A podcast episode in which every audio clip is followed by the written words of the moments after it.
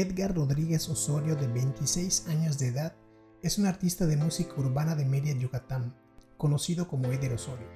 En el 2016 empezó su carrera como solista. El contenido de sus temas abarca soluciones de superación, reflexión, conocimiento, amor y desamor. En la actualidad impulsa su carrera con un proyecto llamado So White, So Fresh, en un nuevo estilo urbano con un enfoque comercial con el que pretende expandir su música. Tuvo participación en el concurso Hip Rock 2017 organizado por el CJV, Made Campeche. Desde el 2018 trabaja en conjunto con los productores Gerasi Phoenix y Anthony V en Linkage Music Entertainment.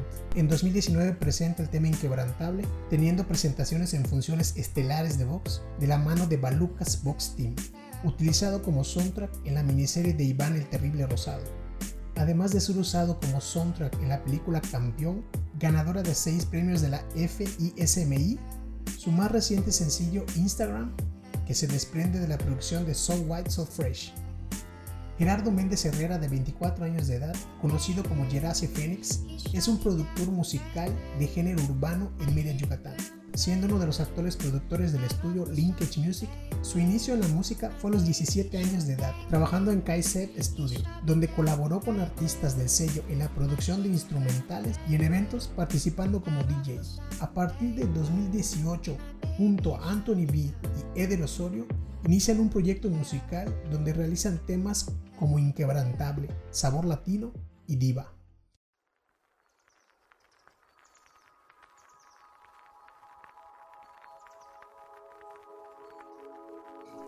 Nuestras sociedades están llenas de ideas disfuncionales, unas creadas para dominar nuestra rebeldía y otras para distraernos y comercializar con nuestra atención. Aquí podemos descubrir esas ideas y empezar a despertar nuevamente nuestro criterio para analizar, cambiar y darle poder a nuestra humanidad. Este es un tiempo y un espacio creado para poder dar un ángulo diferente de las cosas que ya conocemos. Espero lo disfrutes y encuentres la inspiración para crear tu propio mundo de ideas que liberen el poder de transformar lo negativo en magia. Un gusto hoy tener la compañía de Edgar Rodríguez Osorio y Gerardo Méndez Herrera. Ellos son músicos, tienen una casa productora. Yo conocí el trabajo de los dos cuando estaba grabando una miniserie para Iván el Terrible, un boxeador vallisoletano. Y en el momento de ir a grabar a un gimnasio en Mérida, unos segmentos para el episodio, el dueño del gimnasio nos muestra una canción que le hicieron a, a un boxeador igual de origen vallisoletano. Y de repente nos ponen una canción que estaba en la lista de reproducción que estaba escuchando el, el dueño del gimnasio. Y escucho una canción que me llama mucho la atención porque es una canción que creo que mucha gente se puede sentir identificada con la letra. Pero a mí en especial lo que, me, lo que capturó mi atención fue que no la sentí forzada, no la sentí una letra rebuscada, no la sentí una letra difícil, y tenía una melodía increíble. Entre la letra y la melodía había un match muy chingón. Y yo dije, o sea, yo le vi la cara a Iván, al boxeador, y, vi que la canción le latió. Y de ahí fue cuando pedimos tener contacto con, con el creador o los creadores de la canción y tuve una reunión con ustedes para poder tener los derechos de, de esa canción. A mí me gustaría que se presenten por su nombre artístico, cuántos años tienen, tienen alguna otra profesión además de dedicarse a la música. Bueno, yo creo que empieza Gerasi, así que le damos el turno a él. Hola, ¿qué tal? Muy buenas a todos. Mi nombre es Gerardo Méndez, mi nombre artístico es Gerasi FNX. Soy productor de Linkage Music. Eh, tengo una profesión además, soy cirujano dentista bueno, por mi parte, mi nombre es Edgar Rodríguez, mi nombre artístico es Eder Osorio. Actualmente tengo 26 años y estudié una licenciatura antes de dedicarme a la música, la cual fue licenciatura en gastronomía, pero por el momento está pausada para dedicarme a la música junto a mi productor Gerasi. ¿Cómo es, cómo se formaron la idea ustedes, cómo, cómo llegaron y empezaron a hacer música? La, la, idea de la música como tal para mí empezó desde la secundaria, ¿no? Pero nada más con escuchar música junto a un amigo que conocí en la secundaria, ¿no? Éramos los únicos dos del salón que escuchaban rap. Entonces, nos juntábamos, oye, ¿ya escuchaste esta canción? Sí, no, oye, ¿ya escuchaste este rapero? Sí, no. Entonces nos pasábamos horas cuando estábamos en la casa del otro escuchando música, ¿no?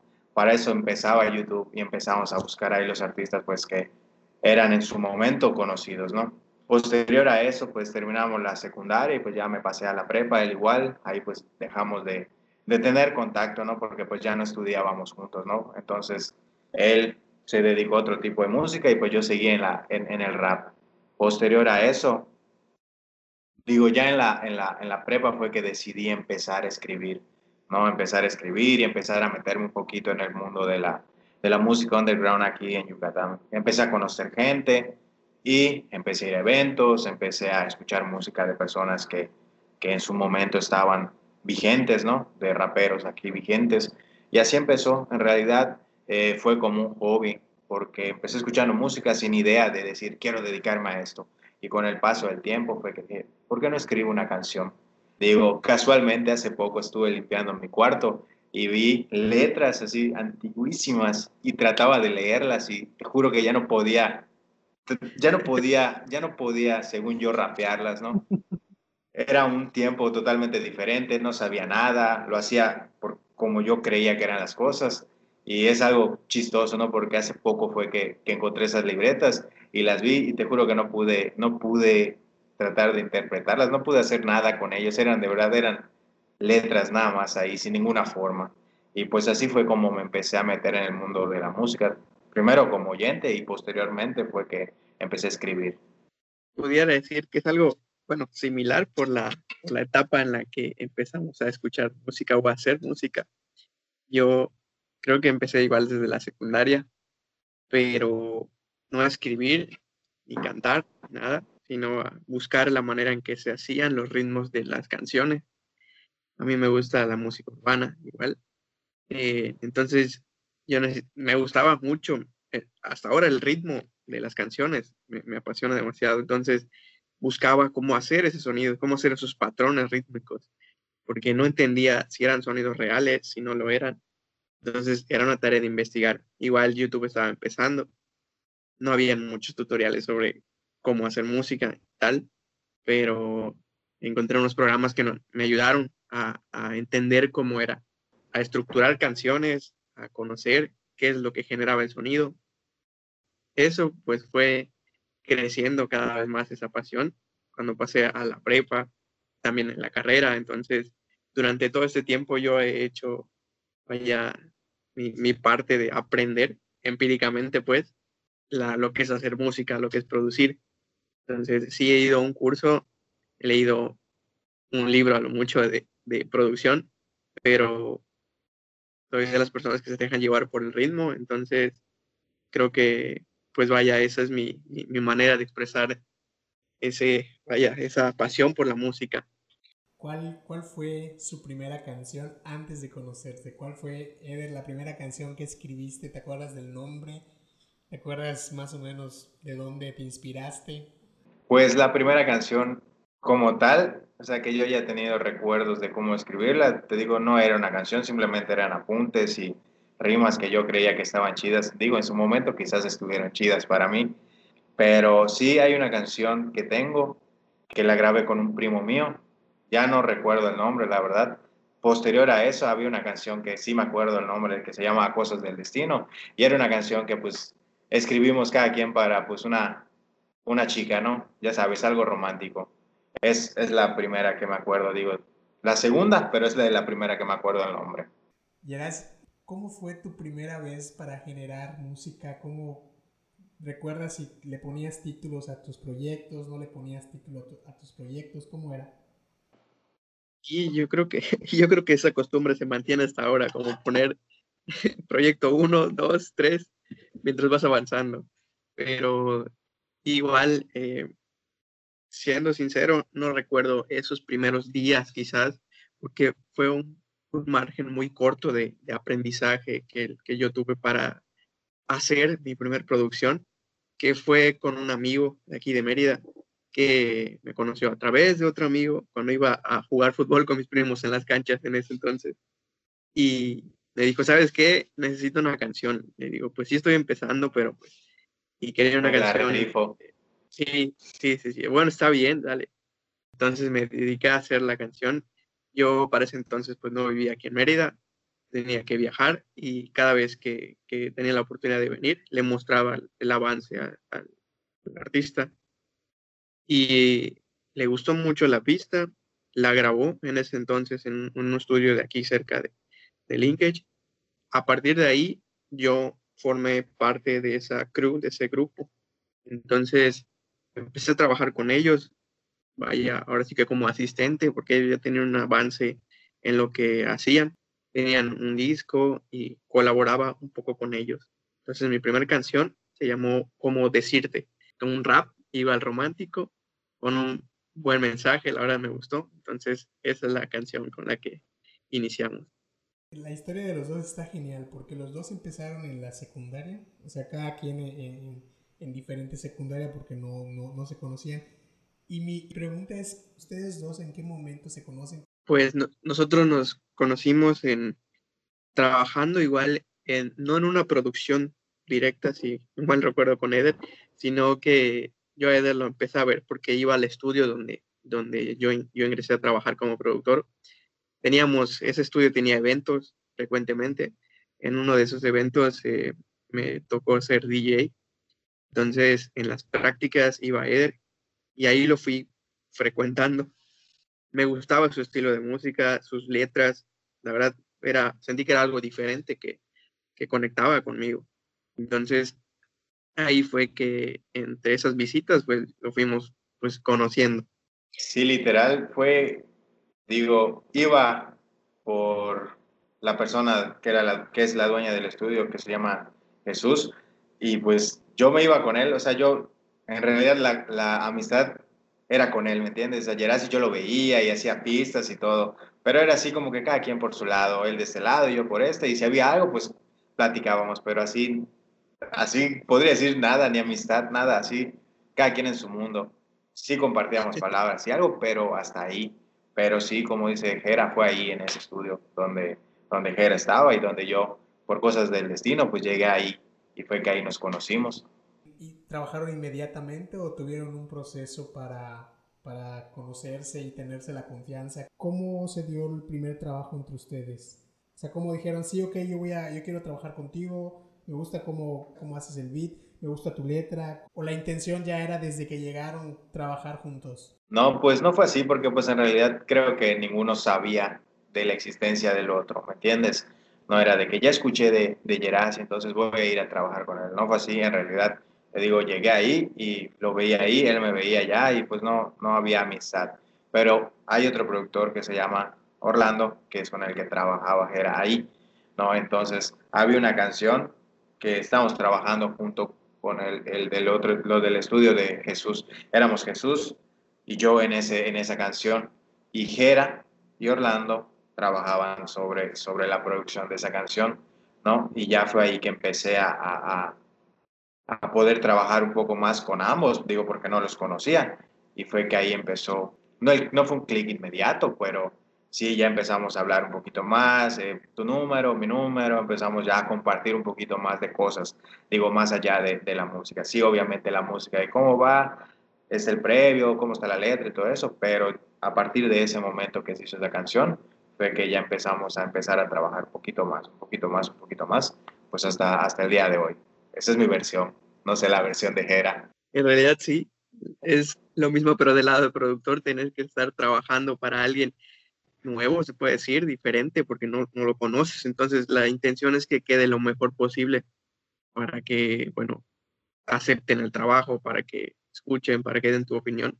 Entonces, era, lo que hacía con, con, Orlando. Entonces, era nuestro reto, trabajar para alguien que no conocíamos tal cual, ¿no? De tiempo para saber el estilo, el, el gusto que necesitaba llevar la canción por, lo, por el gusto del artista, ¿no? Este, y en esas veces que frecuentamos, pues vaya, hicimos el, el clic escuchando música, opinando, entre esas pláticas después de la grabación o después de la, de la sesión de, de estudio, pues se vuelven pláticas de, ya de, amigos, ¿no? Entonces ahí fue que la música nos empezó a, a acercar bastante. ¿Cómo ha sido para los dos el hecho de decir, de decirle a sus amigos, de decirle a su familia, me gusta la música y tengo una meta o un sueño de lograr algo en grande con esto? ¿Cómo ha sido la reacción de esa gente que tienen alrededor acerca de su decisión sobre la música? Al menos por mi parte, las amistades apoyan, sí están para apoyar. Creo que ven esa visión o ese esfuerzo que le que hacemos, ¿no? Por, porque por hacer que esa pequeña idea se vuelva un, un, sueño, que se convierta en algo grande, ¿no? Creo que es importante el apoyo que ellos nos dan, también nuestra familia, para, pues, para seguir en, en esto y no, y no dejarnos de, de motivar para sacar canciones. Creo que ellos son una parte importante para nosotros porque desde una opinión sincera, desde si le gusta la canción, la letra, con un sí o con un no, o mira, puede ser de esta manera o de, de esta otra, nos, nos ayuda bastante para, pues para continuar trabajando juntos y con la misma visión de, de crecer. Bueno, pues yo creo que los amigos como que son los primeros en aceptar como que lo estás haciendo, como que por ser de la misma edad, ¿no? como que tener esas mismas sí. ganas, esa juventud, ¿me entiendes? Sí. Ese, ese deseo de hacer las cosas, pues como que son los primeros que te dicen, sí, hazlo. Digo, en mi caso, pues mi familia no fue como que tan fácil, como que así, ah, hazlo. ¿no? Cuando les dije que quería hacer la música, pues de antemano pusieron lo, lo, lo primero, ¿no? Pues la música, ve cómo se viste esa gente, ve cómo es la gente que está en el medio, digo, preocupación normal de unos padres, ¿no? Ya cuando les decía, me gusta mucho, hazlo como hobby, está bien, ¿me entiendes? Estudia, luego ves qué pasa, ¿me entiendes? Y pues así lo hice, ¿no? Iba avanzando en mis estudios, pero nunca, nunca dejé de, de estar con la idea, con las ganas, con el sueño de dedicarme a la música. De antemano, yo la que sí tengo que decir que me apoyó desde el primer momento fue mi hermana Geraldine, la mediana. Ella sí siempre me dijo, tú haz lo que tú quieras, en el sentido, lo que te haga feliz, dedícate a eso, haz lo que te haga feliz y ve tras ellos. Ella siempre, siempre me lo, me lo recalcaba y me lo recalca hasta ahora. Creo que conforme pasó el tiempo, pues se dieron cuenta mis padres de que pues sí era un hobby, pero pues que había algo más, quería algo más. Veían que empezaba a invertir dinero, veían que pues tenía que pagar mis producciones, tenía que pagar esto y esto y esto. Y sinceramente, eh, creo que las canciones previas a las que empecé a trabajar con Gerard, sí creo que ninguna escuchaba a mis padres, o sí las escuchaban porque yo se las mostraba, pero no se sabe ninguna, ¿me entiendes? O no conocían ni siquiera el nombre de la canción. Digo, ya trabajando con Gera, desde ese punto que creo empezaron ellos a prestarle un poco más de atención. Llámese porque ya, te, ya había crecido quizás o porque ya había algo más en forma que hacía que, que las escucharan, ¿no? Entonces, a partir de que trabajo con Gera fue como que, que mi familia empezó a prestarle atención a lo que hacía. Ya no era, ah, sí, es el, el que graba sus canciones y ya dejó de ser algo así como que, como que un sueño guajiro quizás para ellos. Es, está, está chingón porque son para mí, yo sé que a, a, afuera hay mucha más gente como ustedes, pero para mí, en lo personal, son las primeras dos personas que conozco con la edad que tienen, que empezaron mucho antes, que empezaron desde la secundaria con ese sueño, pero no fue un acto rebelde, no fue un acto de rebeldía de yo quiero música y solo quiero esto. Está chingón porque son, ustedes son parte de una nueva generación de artistas que se, ya saben que necesitan esa parte estudiar, a lo mejor al mismo tiempo trabajar para ahorrar y tener tus, tus, primeras, tus primeras grabaciones, tus primeras producciones, pero no dejaron a un lado la escuela, no, no se pusieron en ese plan de solo quiero la música y, y la escuela va después. Eso es muy chingón, yo, yo puedo pensar que eso en el presente, a la edad que tienen y en un futuro les va a ayudar bastante, porque yo sí creo que puedan alcanzar los sueños que tienen, porque el trabajo que ustedes tienen es muy bueno, tienen muy buena calidad. A mí me gustaría preguntarles a los dos, ¿qué tan importante es para ustedes seguir sus sueños? Bueno, yo en algún momento sí quise y estuve casi a punto de hacerlo, de decir, ¿sabes qué? No quiero estudiar, voy a dedicarme a la música, personas lo han hecho y han triunfado, es verdad, pero mi papá, mi padre me decía, ¿sabes qué? Termina de estudiar y posteriormente te dedicas a la música, porque si la música no funciona, pues tú tienes un respaldo, una profesión, un papel, si lo quieres ver así, que te haga, que ampare que tú tienes conocimientos. Quizás seguí lo que me decía, pero no, no comprendía quizás lo acertado que eran esos comentarios que me hacía mi padre de terminar la escuela para luego dedicarme a la música. Digo, con, conforme vas creciendo, pues te vas dando cuenta de muchas cosas. Y creo que, que fue, una, fue, fue algo acertado haberle hecho caso a mi padre o haberlo hecho nada más por hacer. Pero sí, sí, sí fue algo que él siempre me recalcaba, ¿no? Que era importante tener una profesión, un plan B si no funciona el plan A, ¿me entiendes? Entonces era algo que me recalcaba y yo pues inconsciente o conscientemente terminé haciéndole caso. No sabía en ese momento si era correcto, pero ahora sí, sí sé que fue correcto lo que, lo que hice. Complementando lo que te había dicho, yo desde la prepa estudio algo relacionado a la gastronomía, estudié en el CONALEP y era una prepa técnica, entonces yo veía alimentos y bebidas, ¿no? Y para diciembre, pues no me acuerdo el año, tenías que, bueno, no tenías que, si querías ibas a trabajar a, un hotel donde te asignaran, a mí me asignaron en el Hyatt. Entonces yo fui y pues ya sabes, era lavar platos y todo lo que no querían hacer los demás, pues te tocaba a ti por ser el nuevo y por ser el, el chaval, ¿no? Y entonces yo una vez estando ahí lavando los racks de la, de la, de la panadería, se me acercó uno que trabajaba ahí y me dijo, ¿qué onda? ¿Qué haces? Que no sé qué, no, pues lavando. ¿Y qué piensas hacer? No, pues dedicarme a la música, le dije.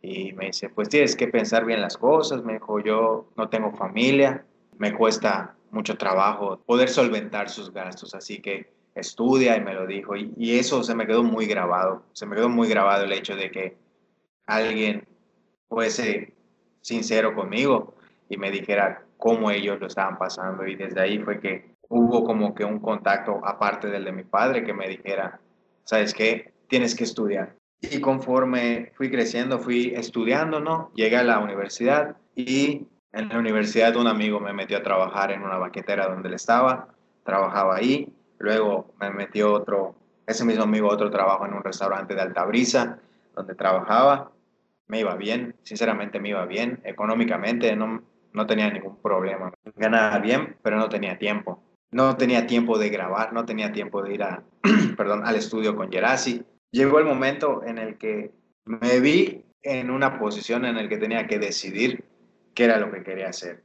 Si seguir trabajando en lo que había estudiado, que porque me gusta la cocina, no fue algo que estudié porque me obligaron, sino simplemente me gusta, y hacer música que me gusta y me apasiona quizás un poco más que la gastronomía. Entonces estuve trabajando ahí y dije, sabes qué, hasta aquí voy a dedicarme a la música. Al día siguiente de que lo pensé, fui con el, el gerente y con el chef y le dije, ¿saben qué? Ya no voy a seguir trabajando acá, pero ¿por qué? Ellos estaban, ellos estaban contentos con mi trabajo, con el trabajo que yo había mostrado, el trabajo en equipo que, que había hecho, las personas con las que trabajaba se sentían cómodas y les tomó por sorpresa, ¿no? me di cuenta de que, al menos en mi caso, la relación entre estar económicamente bien, no quiere decir que personalmente estés lleno, que personalmente seas feliz. Digo, sí me gusta mucho la cocina y todo, pero no estaba haciendo lo que verdaderamente yo quería, que me hacía feliz, que era la música. Entonces, cuando yo les dije, me dijeron, ¿qué quieres? ¿Cuántos días quieres trabajar? No, no es eso. ¿Cuánto quieres ganar? No es eso. ¿Qué días quieres venir nada más? ¿Sabes qué? No, no es eso, no es, no es el dinero, no es eso. Simplemente no me llena al 100% y ya me quité. Después de eso, yo tuve la oportunidad, gracias a, a mi hermana que me ayudó bastante, la mediana Geraldine, que me dijo, ¿por qué no pones un negocio? Obviamente de, de cocina.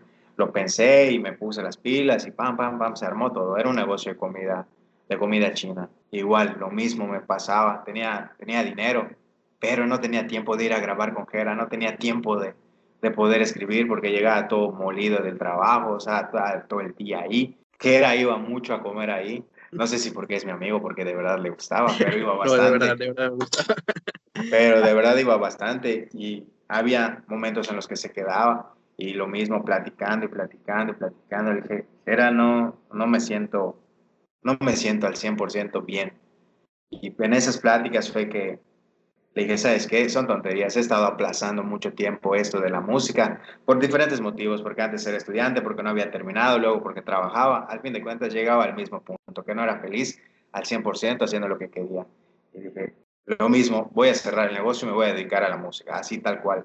Digo, eso implicó muchas cosas, ¿no? De que preguntas, cuestiones acerca de, oye, ¿por qué? O sea, estás empezando un negocio que te puede dejar dinero a futuro, que puedes tener algo seguro también pero simplemente no me importó, no fue una decisión así a la ligera. Simplemente dije, ¿sabes qué? Me voy a arriesgar, me la voy a jugar y voy a hacer todo para que este, este sueño que tengo, que es la música, tanto mío como por parte de Gracias, hacer que funcione. Y sí, es verdad, no tengo el dinero que tenía antes, es verdad, pero eso monetario siento que no es nada comparado con la felicidad y con lo bien que me hace estar el dedicarme a la música. Es algo de verdad incomparable, que de verdad suena trillado de que el dinero te da felicidad, el dinero te da muchas comodidades, el dinero te da seguridad, es verdad. Digo, y no dudo que haya personas a las que sí les dé felicidad, no quiero decir que, que, que, sea algo parejo para todos, pero al menos en mi caso no, no, no fue de ese modo y fue que decidí, ahora sí que decidirme y lanzarme por, por todo, lo que, todo lo que tenemos en mente, así fue. Digo, es muy importante porque a fin de cuentas no quisiera vivir una vida, algo que, algo que en lo personal me da miedo, o es algo que no quiero más que miedo, es, ¿sabes que Terminar una vida, no lo intenté, ¿me entiendes? Digo, no, no, no, no veo la razón de por qué hacerlo.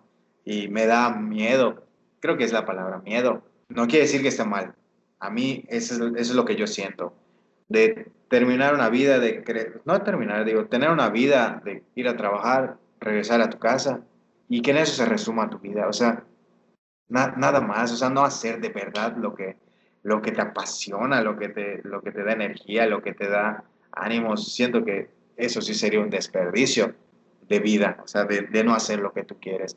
Digo, igual y no funciona lo que yo tengo planeado con pero eso de que Nadie me va a decir que no le puse las ganas, que no invertí tiempo, que no invertí todo lo que tenía para lograrlo. Y si se da, excelente. Y si no se da, pues ni modos. O sea, simplemente el universo no quiso que, que se diera. Pero nadie me va a quitar la satisfacción de haberme entregado al 100% a lo que yo quería. Por mi parte, hacer música no, no me distanció de lo que yo estaba estudiando. Ambas cosas me motivaron bastante, me apasionan hoy en día. Lo que sí es el sacrificio del tiempo que se necesita, al menos hacer por mi parte, porque estudiar la carrera que estudié requiere mucho tiempo. Cuando lo estudié, desde luego que se hice a un lado la parte de la música, pero sin olvidarla, sin practicar. Trabajé paralelamente esos dos ámbitos. Después de que terminé, no es que me dedique 50-50, sino que voy este, viendo, ¿sabes qué? Necesito hacer esto para trabajar el proyecto de EDER, pero también necesito terminar por otra parte con, trabajos de pacientes. Eh, el tiempo en el que yo dispongo prácticamente es hacer una cosa y de, inmediatamente hacer otra, respetando cada espacio de, de, lo que se merece, ¿no? Lo comento porque no, no soy de, de asistir, por ejemplo, a reuniones, fiestas y que considero que, que me puedan desviar un poco la atención de lo que yo quiero hacer. Eh, en mis ratos libres a veces, eh, en vez de ver películas, estoy aprendiendo algo nuevo en videos o leyendo o repasando lo que yo ya hice, este, yo estudié, eh, pero siempre mantenerse ocupado en, en, ese aspecto, este, ni siquiera ver películas, por ejemplo, o ver series, en realidad es muy poco lo que hago, pero siempre estoy escuchando, viendo, aprendiendo y eso es, vaya, es más que ser un sueño, por ejemplo, me gustaría desarrollarlo más, pero creo que lo que hago es, me, llena, o sea, como dice Eder, sí encontré esa parte que me, que me llena, ese, ese, ese hobby que se volvió un trabajo también, eso es lo que, vaya, ahora me motiva mucho para trabajar el siguiente tema, para continuar, conocer a, a Eder, la manera de trabajar con él la responsabilidad, porque hacer una canción o el producto final, la canción tiene mucho de producción, de la manera de ser, de escribir, infinidad de cosas que se necesitan como esa responsabilidad para, para sacar un tema. Entonces, creo que eso, vaya, resume la manera que, que el estudio Linkage trabaja. Trabajamos con producciones que llevan su tiempo para, para hacer, pero necesitamos mucha comunicación y si es necesario esperar por X o Y razón para que se haga algo, se tiene que esperar. Creo que buscamos, ya que, que los pocos o muchos que llegaran a escuchar nuestra música, que entiendan que lleva un proceso, sobre todo porque en esta zona, por acá, no hay tantas propuestas de, de ese estilo de música que estamos buscando llevar, sobre todo con, esta, con este nuevo proyecto con Eder. Entonces, no me desespera ni nada, me es muy, muy agradable estar trabajando producciones pausadas, o sea, que, que lleven su tiempo en todo. Eso a futuro, pues, digo, quisiera que mejore, quisiera que nos, nos ayude eh, a mí, a mi familia. Creo que buscamos también eso, pero en realidad lo que hacemos ahora me hace feliz. Ahora que tocas ese tema, me gustaría saber cómo es el proceso creativo para ustedes. Actualmente tenemos un proyecto que hemos pensado antes y ese proyecto, cada, cada canción es un concepto que trabajamos. Lo, lo iniciamos a trabajar, no sé si llevar un año para atrás, a pensar en que cada canción pueda tener unos tintes, unos sonidos o algo diferente que Estamos sobre, sobre ese camino, pero antes de desarrollar este proyecto, creo que era eh, lo, que nos, lo que nos nacía hacer buscando siempre una evolución de la manera de, o sea, del género en el que estaba, por ejemplo, Eder, que era rap solamente. Entonces necesitamos buscar mejorar quizás, uh, no sé, agregar lo que sería una propuesta de valor, por ejemplo, como fue Inquebrantable, que era un rap, pero que a fin de cuentas dice algo que a todos nos puede identificar. No es la visión única del artista y, y tal, ¿no? Sino que creo que todos podemos adaptar esa letra y que nos sirva de, motivación. Entonces, cada canción tiene un trasfondo. Entonces, Eder me comenta, vamos a hacer el siguiente tema, quiero que sea tal tema. Yo le propongo, sabes que está bien, podemos hacer este ajuste para que suene actual, suene moderno o, o para dar un cambio a lo que no está esperado. Entonces, así vamos creando las canciones. Y pues bueno, eh, no sé qué puede opinar él al respecto sobre, sobre nuestro trabajo. Pues al menos yo lo siento como que siento mi, mi carrera, en, la puedo dividir en dos. Eh, al decirlo me refiero desde Desfase, que fue la primera canción que empezamos a trabajar, y antes de Desfase, después y antes de Desfase. Antes por inexperiencia, por no saber, por muchos temas, pues normalmente yo escribía canciones, escribía las letras y, ¿sabes qué? Vamos a buscarle el beat. Y Jera a veces me daba algunos que ya tenía, o otras personas a veces de internet bajaba eh, eh, los beats gratis, que creo que todos empezamos haciendo eso, y sobre eso escribía, ¿no? Una vez que empecé a trabajar con Gerardo, pues empezaron a cambiar las cosas, ¿no? Porque él me mostraba beats que ya tenía, o yo compraba beats de otros productores, ¿no? Escribía y se lo presentaba y me decía, oye, suena bien, suena bien. Digo, en cuestiones del rap, cuando me dediqué al rap 100%, no es que no me dijera cosas que era, pero como que era algo en lo que yo ya, ya me sentía cómodo, entonces como que me era fácil estructurarlo, encajar las cosas, que suene bien, ¿no? No quiere decir que, me, que, yo, me, que, que yo no dejara que era a me diera puntos o que Jera me coacheara, ¿no? Pero después de, de, esos, de ese tema, fue que empezamos a trabajar un poquito más a fondo, ¿no? De decir, ¿sabes qué? Mira, puedes sonar, eh, puedes cambiarle esto, puedes mejorar esto, o puedes quitarle esta palabra, o puedes ponerle esta, ¿no? Empezó a tener un poco más de participación en lo que es el proceso. También una forma en la que trabajamos es, oye, mira, escuché este beat, ya tengo la letra, Ahora le paso a Jera la bolita, si lo quieres ver así, y le digo, ahora sí que Jera con lo que él sabe de tiempos, ritmos y todo, pues él saca una versión eh, original de su autoría, digo, teniendo en base cierta pista, y ya empezamos a trabajar, ¿no? Y ahí en, este, en este proyecto que se llama So White So Fresh, pues sí ha habido un cambio en la manera de escribir, porque es diferente a lo que como yo escribía cuando hacía rap. Una manera diferente de Jera dirigirse hacia mí, ¿no? De, de tener esa confianza de decirme, ¿sabes qué? Puedes cambiarla acá, puedes ponerle esto, puedes agregarle, quitarle, ¿no te parecería mejor de esta forma? Él ya empieza a tener un poco más de presencia y coaching en mi carrera, ¿no? Porque hablando claro, pues estamos eh, incursionando en un, en un género en el que Jera tiene más experiencia que yo. Digo, yo lo, yo lo escucho, ¿no? Pero Jera, pues, como que sus influencias siempre han sido esas, ¿no? El género urbano.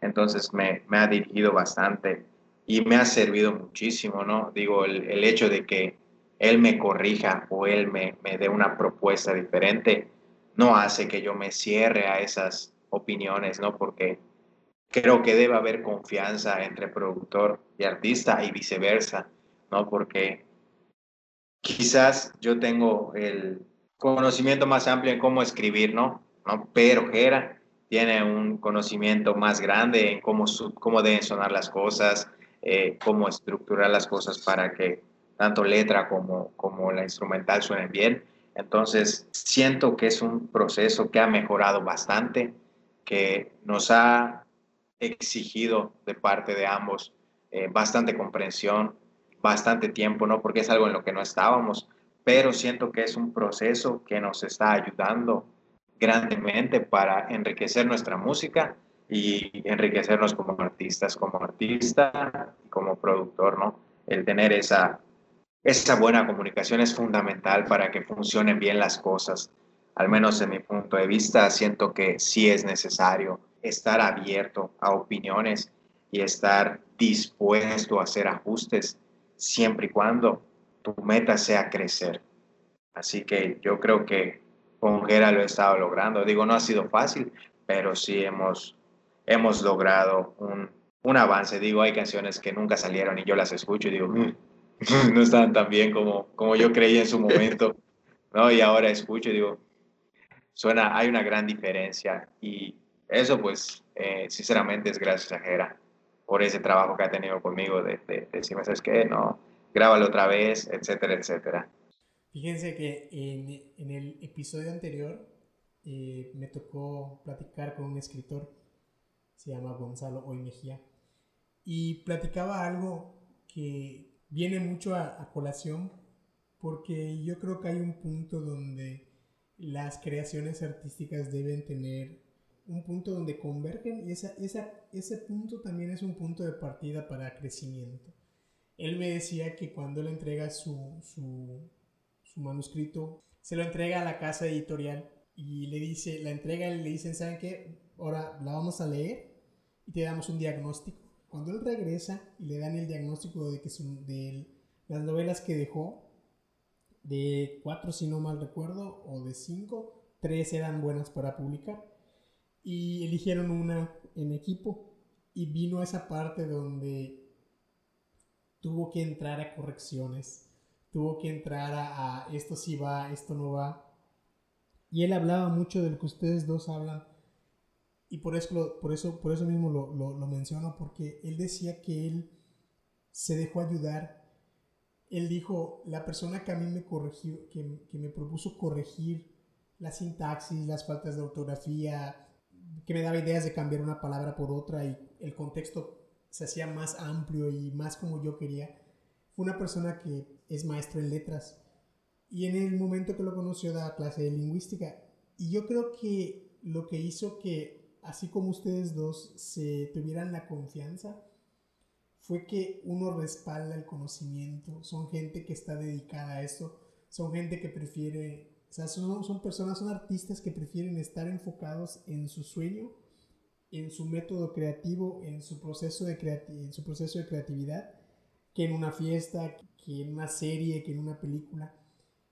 Pero el punto es lo que decía él, se dejó llevar, se dejó guiar y yo creo que un punto muy importante para hacer match con una, con una editorial, con un productor, con, con una persona que escribe y, y, hace letras, es eso, la confianza, pero yo siento que hay algo más, como que un clic, no hay un match donde dicen, ok, voy a ceder a lo que me dices, voy a, voy a aceptar esta parte, voy a aceptar que me corrijas. Y en eso yo considero que está el crecimiento de los seres humanos como artistas, como personas.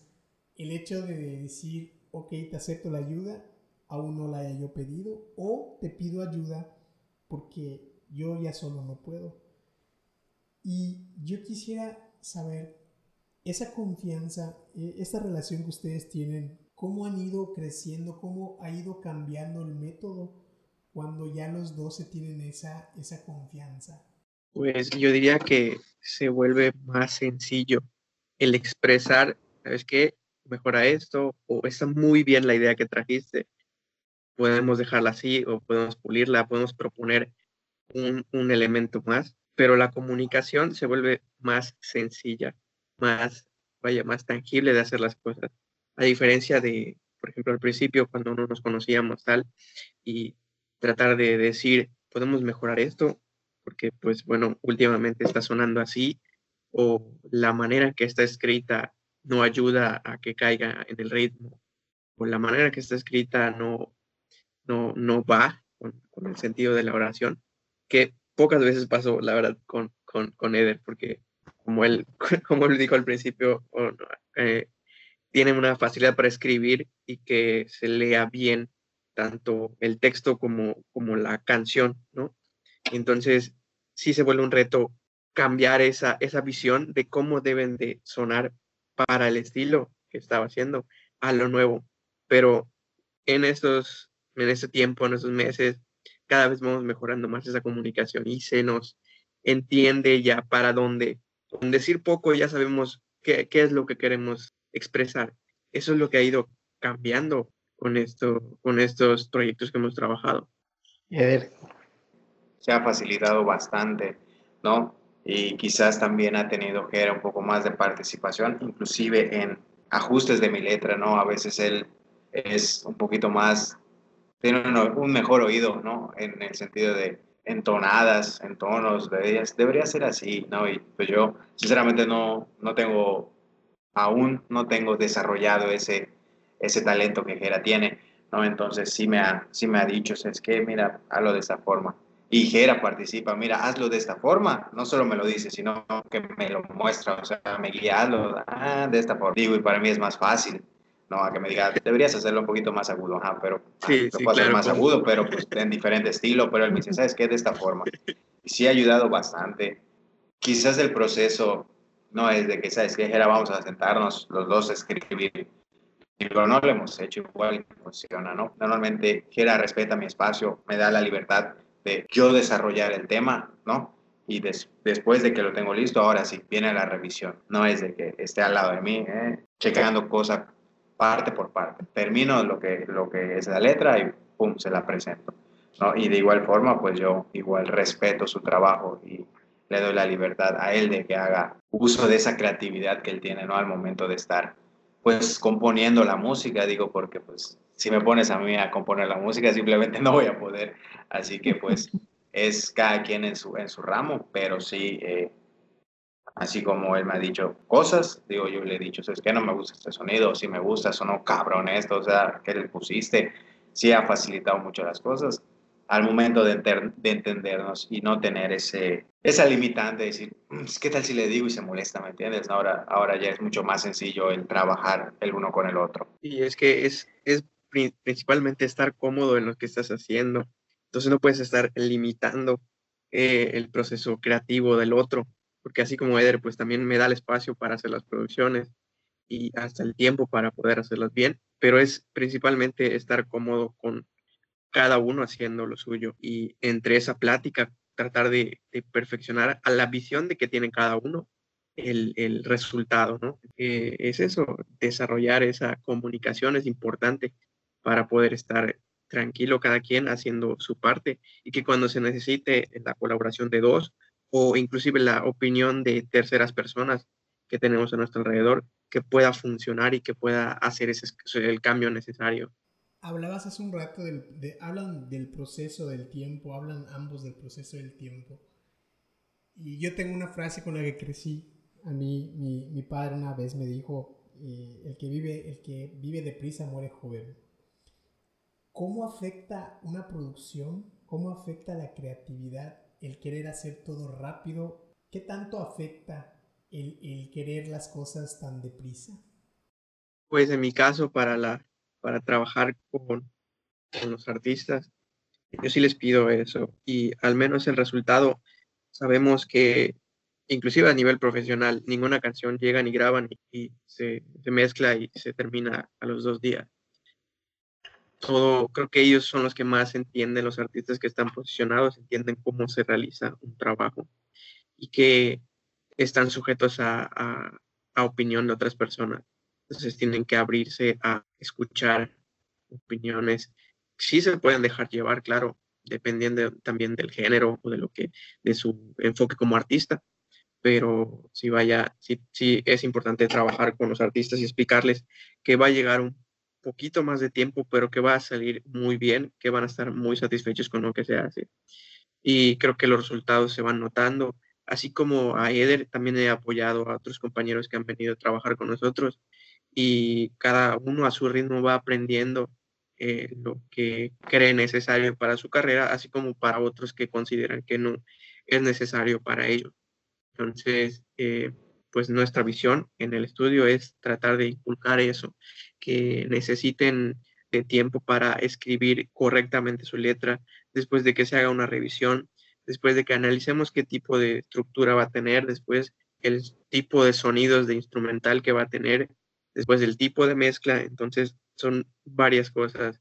Y qué decir del marketing que tienen que hacer después, posicionarse ellos, eh, la imagen que tienen que dar a las personas, cómo vestirse, cómo hablar con las personas. Entonces, no es solo es una canción, es una cuestión interna. Tienen que mejorar mucho su, su persona para estar trabajando con su, su, producto, a fin de cuentas, que es su canción, que tiene que ser sí o sí una parte de ellos, una composición de ellos. Bueno, yo creo que el tiempo es una parte fundamental de, de, cada proyecto, porque es verdad que, pues, sacar una canción en un día es verdad, nadie está diciendo que no. También es verdad que lleva su tiempo, ¿no? Porque quizás el productor le dedique, por dar un ejemplo, tres horas diarias a la canción, por decirte algo. Y quizás se satura de escuchar lo mismo y para él ya suena bien, pero si le dejas descansar, haz de cuenta, si, si no lo escuchas diario, lo escuchas cada dos días, obviamente eso alarga el tiempo, pero quizás a la primera o a la segunda, quizás no notes ningún cambio o ningún defecto, pero quizás al tercer día de que le des chance a tu cerebro de descansar, de desintoxicarte de muchas cosas, le encuentres el defecto, ¿no? Y seguir, y así posteriormente. Siento que el tiempo es un elemento clave y vital para desarrollar un buen proyecto. No digo tampoco que, que no se pueda hacer música rápida, no, no estoy en eso. Nos ha funcionado el, tiempo que le hemos dedicado a nuestros proyectos. Han sido proyectos largos, inclusive el Inquebrantable fueron casi cinco meses de estar trabajando ese tema por una canción. Y digo, y eso a un artista quizás que va empezando o que no tiene la misma visión o el entendimiento de, de, qué es entregar un producto final. Quizás se le hace mucho tiempo. Dirá, ¿para qué espero cinco meses si puedo sacar en, ese en ese lapso de tiempo 15 canciones?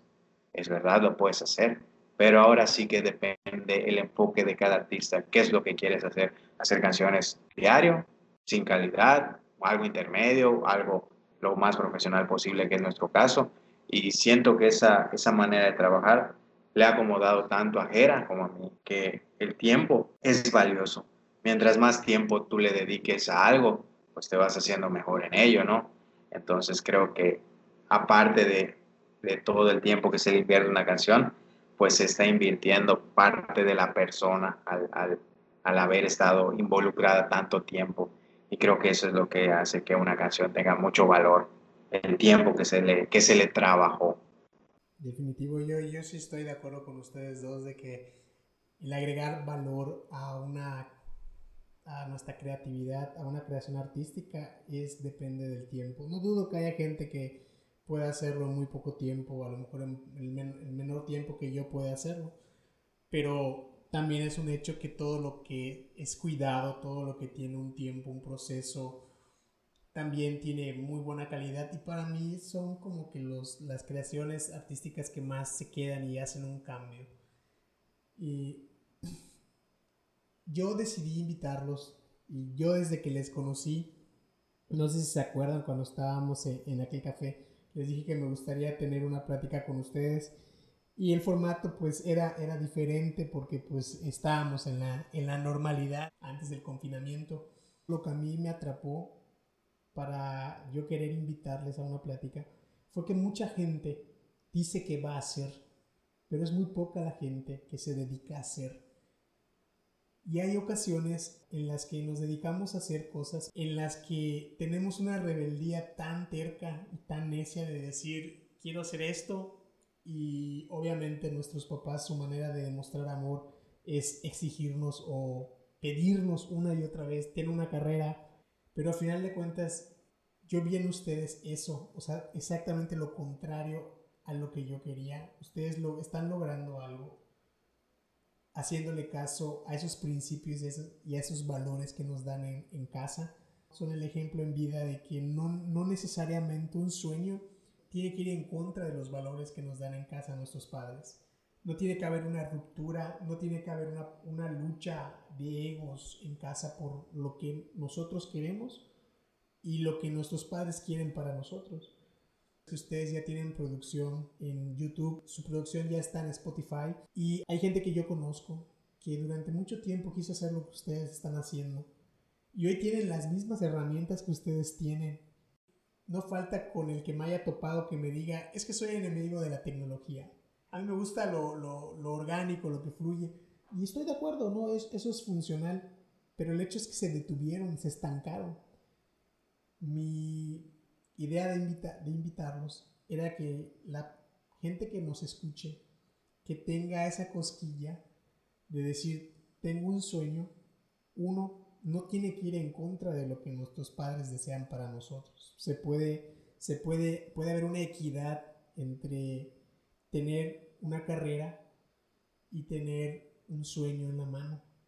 Y algo que me llevo mucho, yo siempre he sido cuando trabajo sesiones personales o individuales con gente que busca un crecimiento personal, yo siempre les digo que los buenos hábitos son los que nos van a conducir a lo que nosotros queremos ser. Y a lo mejor no tiene nada que ver el buen hábito que adquirimos en algo con lo que deseamos al final. Y ustedes lo hicieron de manera natural porque tener un hobby es un buen hábito es un hábito que muy poca gente cultiva. Yo puedo pensar que muchísima gente tiene un, eh, tiene un hobby para, para distraerse, tiene un hobby para estar más tranquilo, pero muy poca gente usa ese hobby como el camino para llegar a la meta que tienen. Otra cosa que me llamó la atención es que ustedes desde niños, en su infancia, soñaron con esto y no lo han dejado, lo siguen.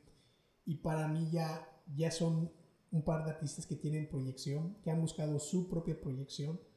Yo siempre he sido fan de la gente que no necesita que la oportunidad llegue, sino que pueden crear sus propias oportunidades. Ustedes han creado sus propias oportunidades. Yo siento que mucha más gente como ustedes allá afuera está como que esperando ese, ese empujoncito, esa palabra que inspire para poder seguir como ustedes están. Porque ninguno de los dos tiene una carrera que, que les hayan impuesto o sea, no hay, yo me acuerdo de la, de la clásica frase de empieza a hacer lo que no te gusta para ganar dinero y terminar haciendo lo que te gusta. Y cuando yo les conozco, yo llego con esa frase, no sé si se acuerdan, yo les hago la pregunta, o sea, con esa frase, o sea, yo les dije, están haciendo algo que no les gusta para terminar haciendo algo que me gusta. Y los dos me dijeron, eh, eh, espérame, Will, yo estoy haciendo algo que me gusta para poder hacer algo que me gusta más. Y eso está chingón porque normalmente yo a, mi edad adulta yo digo, ah, pues yo le diría a mi hijo, pues empieza haciendo lo que no te gusta para que termines haciendo lo que te gusta. Y, oh sorpresa, me, me, topo en la vida con dos personas más jóvenes que yo y me dicen, espérate cabrón, no es así. Yo estoy haciendo, yo estoy estudiando lo que me gusta, algo que me llena. Porque mi enfoque es hacer algo mejor, algo que me llena más, algo que me llena de felicidad. Y yo creo que lo que los ha motivado a seguir hasta el día de hoy es esa batalla por conquistar la felicidad que, se, que ustedes mismos se propusieron, se hicieron un contrato en la infancia de decir, yo quiero esto. Yo quiero con la humildad de decir, puede ser que yo no llegue a donde han llegado todos, pero lo voy a intentar. Yo siempre he dicho, yo no soy una persona que logre todo a la primera. Me cuesta mucho trabajo lograr las cosas, mis sueños y mis metas a la primera, porque yo me baso mucho del ensayo y el error. Pero no me vean en la segunda oportunidad, porque en la segunda oportunidad no me voy a dejar y chingándole y aprendiendo. Y tengo mis limitaciones para aprender y tardo mucho más tiempo que otras personas aprendiendo. Pero yo tardé casi 30 años de mi vida para entender que yo me hice un contrato conmigo mismo cuando era, cuando era niño. Y por decisiones de rebeldía, por decisiones estúpidas, rompí el contrato y lo retomé. Ustedes no. Esa fue la, esa fue la gran motivación para mí. Esa es la motivación por la cual yo quiero que mucha más gente les escuche. Normalmente hay gente que invita a artistas que ya están en la fama, que... Y a veces eso, la fama tampoco es felicidad, sino el proceso, eh, llenarse de vida en el proceso como ustedes lo hacen, es lo que a mí me dijo, chingón, tiene, tiene, los tengo, les tengo que hacer un, documental, les tengo que hacer una entrevista, algo, porque son personas muy jóvenes que están rompiendo con todas las frases costumbristas que tengo en mi cabeza, me las han pisoteado, les han roto el alma, pero me han dejado mucha enseñanza. Y una cosa ya para terminar mi agradecimiento es, me gusta mucho la música que tienen, me gusta mucho la armonía que hay entre, entre la pista y la letra. Yo les decía que en el lado de la letra no es rebuscada, no está forzada. Normalmente en el rap en México y en el género urbano, en Latinoamérica en general, la palabra es muy forzada para entrar en una rima. Y eso hace que se rompa la, el beat que tiene la pista.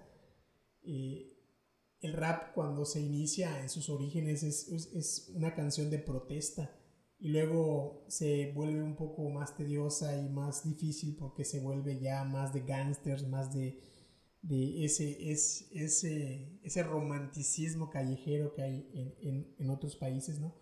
Pero la letra que ustedes usan es una letra que sí siento que sigue siendo esa letra rebelde que dice aquí estoy, le estoy chingando, tengo tropiezos, tengo todo.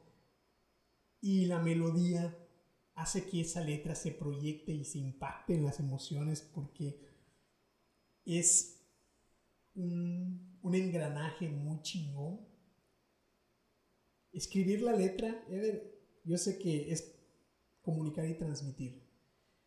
Crear la pista, crear el beat, ponerle los instrumentos que van, los adecuados, también es comunicar y transmitir. Pero cuando la creatividad de los dos hace clic, tiene el match y explota, cuando escuchas la canción, cuando tienes el beat en los audífonos, eso ya es un legado. O sea, los dos trabajan para comunicar y transmitir, pero juntos ya tienen su propio legado.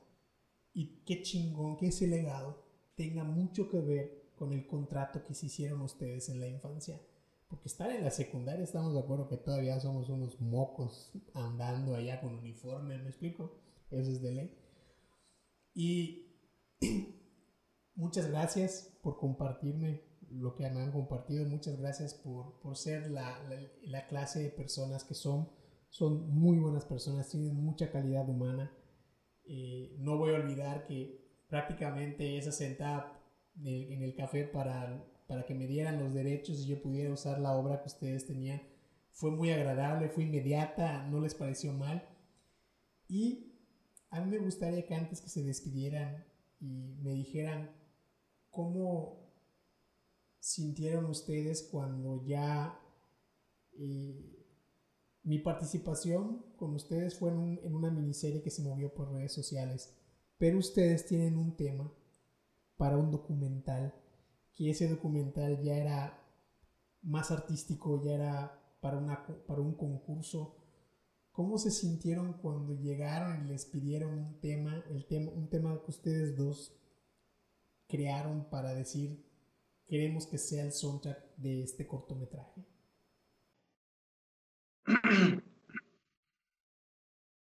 Bueno, eh, vamos a, bueno, una aclaración. Trabajamos con Anthony B también, con mucha pasión ese tema. Y entrando en los agradecimientos, creo que a mí me gusta mucho el trabajo que haces, Will. Y también ayudaste mucho en, ese, en ese match, porque nosotros, bueno, empezando, conocemos a una persona nueva, nos propone algo bastante atrevido y pues teníamos que aceptar porque como tú veas, cómo expresabas este, eh, este sueño de, de, trabajar con Iván. Eh, pero resumiendo, Inquebrantable nos dejó muchas enseñanzas para trabajar con, con varios, eh, voy a expandir nuestra música. Y vaya, creo, creo que se me perdió la conexión. No, no, sí, o sea, te sigues escuchando.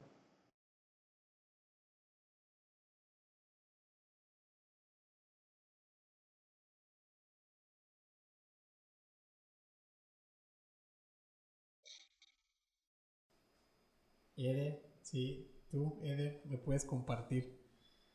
Sí, bueno, yo, como está diciendo Gerardo, eh, creo que el tema que más ha impactado o que ha sido del agrado de las personas, ya sea por la letra, por el, por el ritmo, lo que sea, fue inquebrantable y de verdad fue un parteaguas para nosotros como, como artistas, ¿no? Porque nos dio la posibilidad de muchas cosas, ¿no? Nos dio la posibilidad de conocerte, de conocer a Iván, de que les gustara el trabajo que nosotros hicimos y que nos propusieran el poder participar en la miniserie de Iván, ¿no? Desde ahí fue algo, personalmente fue increíble porque digo, haces canciones, pero sí las haces para que lo escuchen las personas, pero creo que no, no visualizas el momento en el que la persona se siente identificada con lo que tú estás escribiendo, con lo que tú hiciste, con lo que tú plasmaste. Es un sentimiento bastante increíble, bastante cabrón,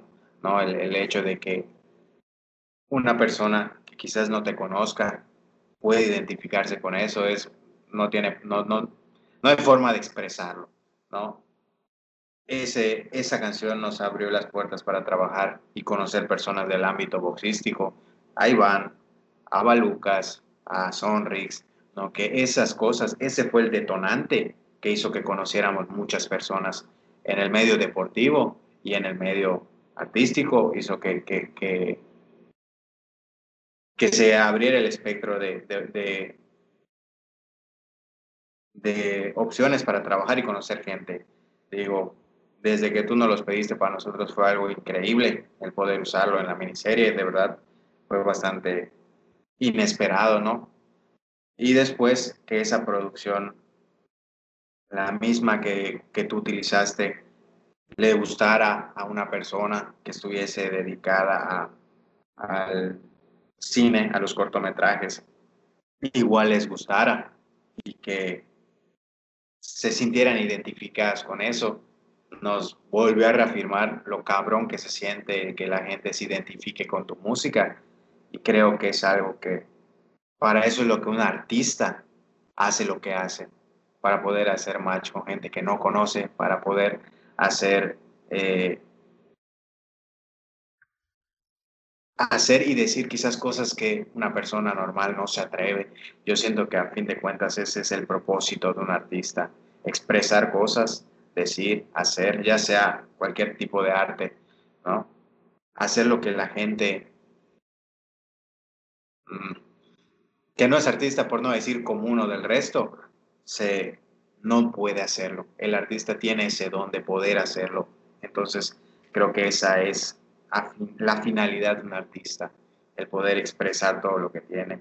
Y fue algo de verdad increíble que, que pudiesen utilizar tanto tú como, como ese tema, porque significó mucho para nosotros, porque fue el primer tema que trabajamos demasiado en él, tanto Anthony B., Jera y yo. Fue un tema que de verdad le pusimos muchísimo cariño, te digo, cinco meses para sacar ese tema. Entonces, creo que es el resultado y el, el resultado y la ganancia nuestra al haber hecho ese, esa inversión de tiempo, esa inversión de cariño que le imprimimos al tema y creo que pues fue, fue un resultado que nos tomó de sorpresa para, al menos para mí, no sé, para Jera, fue algo sorprendente, a decir verdad. Ahora sí, ahora sí puedes continuar, y ahora sí. sí fue sorprendente que se me perdió la conexión. es, es, normal, está, estamos en el confinamiento, todos en casa. Sí, pues sí, ese, ese tema nos abrió mucho las puertas para, para trabajar con otra gente que no es, ah, no es ni cantante ni productor en música, sino que se dedican a hacer otras cosas, entretenimiento pero de otra manera, o sea, tal cual audiovisual. Eh, conocer personas en el trayecto, como, como Eder ha dicho, escuchar qué es lo, lo, que piensan, porque creo que de no haber sido por esos proyectos, esa canción no sabemos si iba a tener el impacto que tuvo, pero a mucha gente le gustó que no está relacionada a la música directamente y eso nos motivó en ese momento bastante porque era una guía para saber que, estamos trabajando bien. Y a fin de cuentas la música es expresar, pero, pero que exprese eh, algo que conecte con otras personas. Entonces, no, no es hacer música para uno mismo, sino es hacer música para los demás, plasmando la manera eh, de ver las cosas que, que, que uno tiene, ¿no? Entonces, pues estamos muy agradecidos con, contigo, Will, por, por este apoyo que nos diste al, principio, por, la, por el gran, gran intro que, que hiciste en, en, la miniserie de Iván, que nos gustó muchísimo, la verdad, esa manera de ver la canción nos, nos dio mucha esperanza para seguir trabajando en el proyecto. No, no, gracias a ustedes. Sí. Eh... Uy, perdón. No, no te preocupes. Porque a decir verdad, creo que Will en verdad fue la primera persona que, que nos dio esperanzas de hacer las cosas bien. No porque no las tuviésemos, sino porque quizás él vio el valor de ese tema, vio el valor del trabajo y dijimos, no estamos haciendo las cosas mal, estamos yendo por un buen camino, entonces creo que ese fue un muy buen parte de aguas, el, el el que tú, nos, que tú te hayas acercado por cualquier tipo de circunstancias del destino, fue, una, fue algo muy esperanzador, a decir verdad. Creo que esa es la palabra y fue lo que nos imprimió bastante ánimo y bastantes ganas de, de seguir haciendo lo que hacemos y la forma en la que lo hacemos. Gracias, fíjate, no, no, no sabía ni me esperaba eso, pero sí, la canción me gustó. Ya para cerrar el programa, y despedirnos, me gustaría que nos dijeran, que dijeran dónde se les puede escuchar. Sé que tienen un nuevo tema que ya, ya está, Ya está publicado, ya, ya lo, ya lo, dónde les pueden escuchar, eh, dónde pueden ver los videos, su producción audiovisual, dónde pueden verles, dónde les puede encontrar la gente. Ok, eh, la parte de, de nuestras redes sociales pueden encontrar al estudio como Linkage Music Entertainment.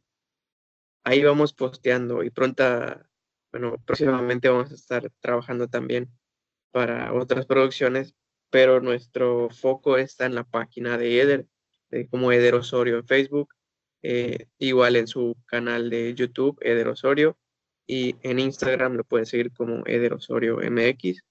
Eh, y la página de Linkage, ambos estamos eh, administrándola. Así que eh, esa es la, la red de, Eder y a mí me pueden seguir, por ejemplo, en Instagram como FNX. Y ahí también estoy subiendo material de las canciones que estamos trabajando, unos adelantos. Así que, pues gracias por el espacio. No, sí, no, eso. Gracias a usted. Eso, como bien dice Gera, estamos en YouTube, Facebook, Spotify, Instagram, en cualquier plataforma digital, ahí estamos, ¿no? Y pues espero que se den la oportunidad de conocernos ahora que ya conocieron un poco de nosotros y se den la oportunidad de checar los videos que tenemos y de comentar, dejar sus comentarios, les pareció bien, no les pareció bien, el comentario que ustedes eh, realicen, los vamos a leer. Créanme que yo me tomo, tomo el tiempo de leer y contestar, de verdad, es algo que me gusta, digo, espero que en un tiempo sean demasiados que me cueste trabajo contestarlos, pero por el momento me gusta contestarle a todos los que me mandan cosas o los que escriben, porque pues es una forma de agradecer, se toman el tiempo de contestarlos, digo, sería una falta de educación no contestarles, así que espero que se den el tiempo y dejen sus comentarios y estamos a la orden con todos ustedes y contigo, Will, para lo que necesites. muchas gracias, pues para mí ha sido un gusto poder platicar con ustedes, para mí platicar con ustedes siempre es un gusto. Este, muchas gracias y espero no sea ni la primera ni la última vez que, que platiquemos así, ¿no? Pues buenas noches. Eh, me despides de, de Gerasi ahorita que se conecte y pues esperamos que la gente pueda entrar y conocerles un poco más. Gracias. No tienes que colgar, vamos a esperar que entre Gerasi. No, será. Y, y sabes que yo pensé que pensé que yo me iba a desconectar porque porque me empezó a salir que mi conexión era mala. Ah, ok. Yo igual pensé porque me decía lo mismo que era mala la conexión, pero pues no sé, no se fue porque donde estoy en mi cuarto no llega bien la señal, no sé por qué. No llega. No, llega, no llega. Por las paredes. Yo creo que sí. Alguien, alguien me dijo, seguramente es algo de, de, cómo está hecho tu cuarto. Y dije, ¿será? No creo. Le dije, sí. Digo yo en ese momento, digo, si no, tiene, si no es algo tangible que pasa en las ondas del Wi-Fi y todo, así que no debería haber problema. pero, pero ahí está, igual me lo dijiste. Así que empiezo a creer que es verdad. De hecho, hay, hay, hay un, este, el aparato que sirve para ampliar la onda del Wi-Fi, se llama rompemuros. Tú vas y dices que necesito un rompemuros para mi Wi-Fi y conectas eh, una antena y ya con esa que en el centro de la casa va a agarrar las ondas del modem y las va, las va, las va, le va a valer madre la pared, pero sí las paredes tienen mucho que ver con la... Ya nos despedimos, Gerasi, porque pensamos que no ibas a regresar tan rápido. No, está bien, está bien. Este, pues muchas gracias. Eh, voy a necesitar una última cosa que me manden en un mensaje las, los links de YouTube, de Instagram, de Facebook, para que yo ponga, cuando yo suba el video a YouTube, en la descripción yo pueda poner, porque ahí sí se puede, porque pues en Spotify no le puedes dar clic directo a la, a la, a la, ¿cómo se llama? A, la, a los links. Y en Facebook, cuando pones una, una publicación y le pones mucha, este, mucho link, güey, no te deja, el algoritmo te baja, o sea, te, te, te, aleja del feed, no te deja tan visible, te quita visibilidad. Yo eso no lo sabía, hace como dos meses lo descubrí todavía. O sea, que si tú pones en, en, en ustedes ponen en, en el Facebook, es, es, escúchame o sígueme en Spotify, el hecho de poner escúchame o sígueme le quita. En cambio, si pones un texto y nada más pones el link, o me metes la palabra sígueme o escúchame. Es como que estás compartiendo a X, ¿no? Sí, porque lo que está haciendo el algoritmo es que el, algoritmo lo que está haciendo es que tengas que invertir, pautar con publicidad, me explico, a huevo. Pues muchas gracias, este, gusto. Eh, yo no, no les puedo dar, no les puedo decir hoy la fecha porque el de ayer debió salir, debe salir hoy miércoles. No sé si me alcanza el tiempo para editar el programa de ayer, pero después de ese van ustedes. yo, yo, yo creo que ustedes el miércoles de la próxima semana sí ya sale, ya está ahí. Muchas gracias. Ok, sin problema, ya sabes que el tiempo para dar cariño a los proyectos no, no es problema, así que ya sabes. salir. tienen ese estilo. Pues muchas gracias, jovenazos. Descansen, buena noche. Gracias igualmente. Bueno,